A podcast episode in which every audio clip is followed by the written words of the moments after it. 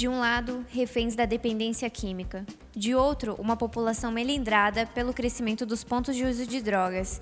Nesse meio campo, o debate sobre os limites da atuação da assistência social. Vamos discutir a realidade enfrentada nas duas Cracolândias em expansão em Niterói. Esse é o Plantão da Tarde, o podcast do Plantão em Foco. Eu sou Flávio Oliveira. Eu sou Eduarda Rilebrante. Acompanhe as novidades da sua região e aquelas dicas que, quem sabe, podem resolver a sua vida. A situação é crítica em dois pontos de Niterói. Na rua Joaquim Tavra, em Caraí, bairro da Zona Nobre de Niterói, por exemplo, são cerca ali de 10 homens, mulheres e até uma criança fazendo uso de crack. Já o outro ponto fica na rua São Lourenço, centro de Niterói. Ali, o uso de drogas ocorre em um terreno baldio, cercado por muros, onde funcionava uma igreja. Para alguns moradores, a situação representa uma ameaça, tanto de violência em meio a surtos, quanto de roubos. O repórter Ezequiel Manhães pesquisou esse assunto. Boa tarde, Ezequiel. Qual é a demanda dos moradores? Que resposta eles mais esperam do poder público?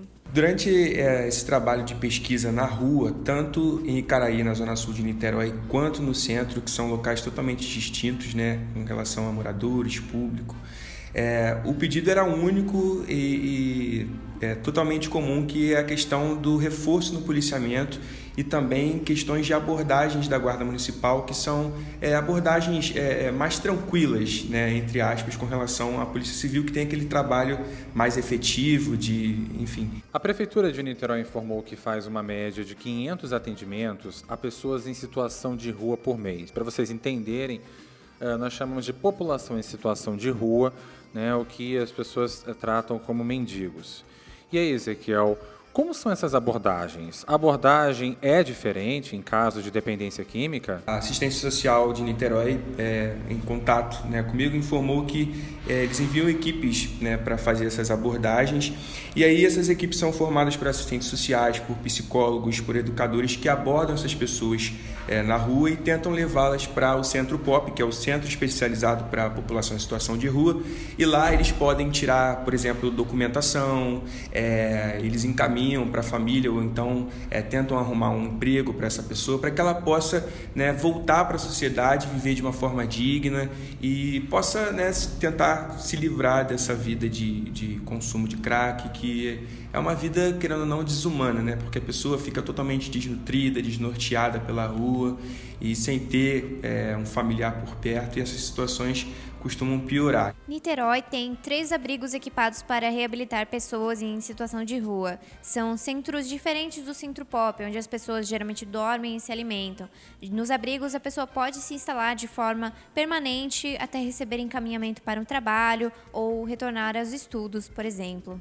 Porém, são 130 vagas, além de duas unidades para menores com 40 vagas. Para a Comissão de Direitos Humanos da Câmara de Niterói, a resposta não é suficiente. Pois é, essa comissão, liderada pelo vereador Renatinho do PSOL, é, defende que é preciso reforçar os centros de atenção psicossocial em álcool e drogas em Niterói para enfrentar esse problema. É um tema muito polêmico, não é, Eduarda? Uh, sobretudo porque essa questão envolve a saúde pública não é? Nós temos aqui uma associação considerando aí, né, a, inclusive inúmeras reportagens publicadas pelo Plantão em Foco de apreensões de entorpecentes.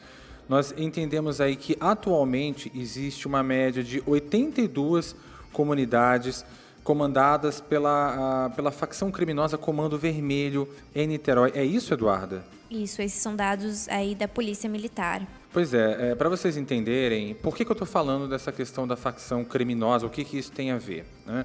É porque as facções criminosas elas acabam uh, fazendo um tipo de serviço, comercializando um determinado tipo de droga.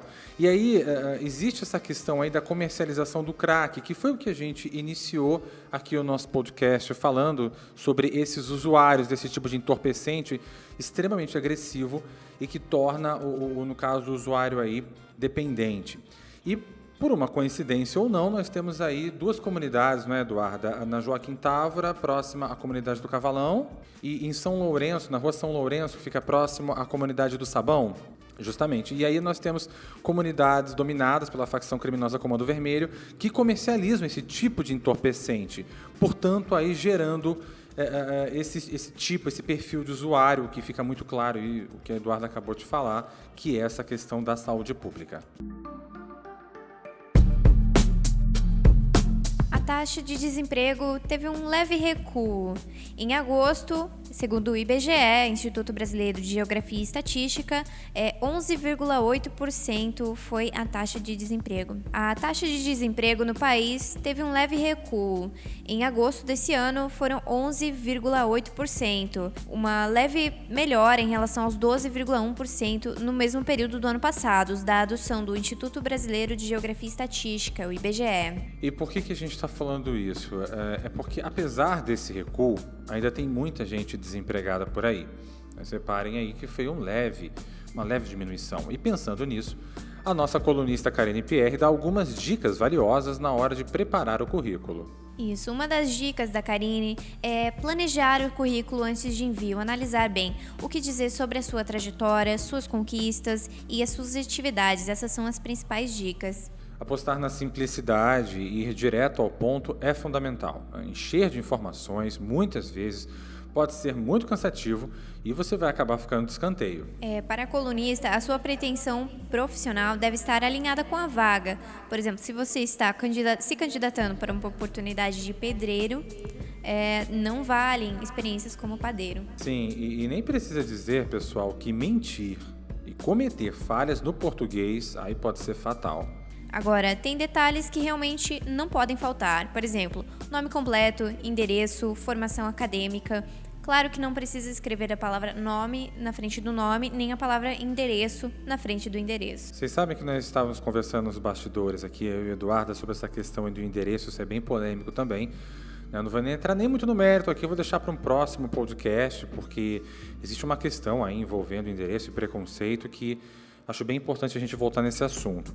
Agora tem que ter cuidado, hein, pessoal? Tem que ter cuidado com afirmações do tipo quero somar ou desejo atuar nessa renomada empresa. Isso é super clichê, né? Muitas vezes nesses casos aí menos é mais. Pois é, melhor caminho é evitar a prolixidade, né? E nada de colocar título também, aquele clássico currículo vitae no cabeçalho do currículo, ou coisas muito pessoais, por exemplo, o número do RG e o CPF.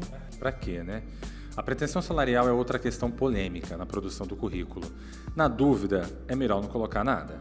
E se você quiser saber mais sobre como produzir um bom material aí na busca por um posicionamento no mercado de trabalho, é, dá uma olhada nas dicas da Karine em nosso site, nosso portal www.plantominfoco.com.br. São dicas bem interessantes. É isso aí, pessoal. Boa sorte para você que está tentando uma vaga de emprego ou mesmo aí o melhor lugar ao sol. Plantão da Tarde fica por aqui. Até a próxima. Até. Essa edição contou com a apresentação de Flávio Oliveira e Eduarda Hillebrandt, sonoplastia de Ramon Ribeiro. Essas e outras notícias você também confere em nosso portal www.plantãoemfoco.com.br e ainda pelas redes sociais Facebook, Instagram, Twitter e Spotify. Você acompanha o Plantão da Tarde às segundas, quartas e sextas, sempre às 14 horas.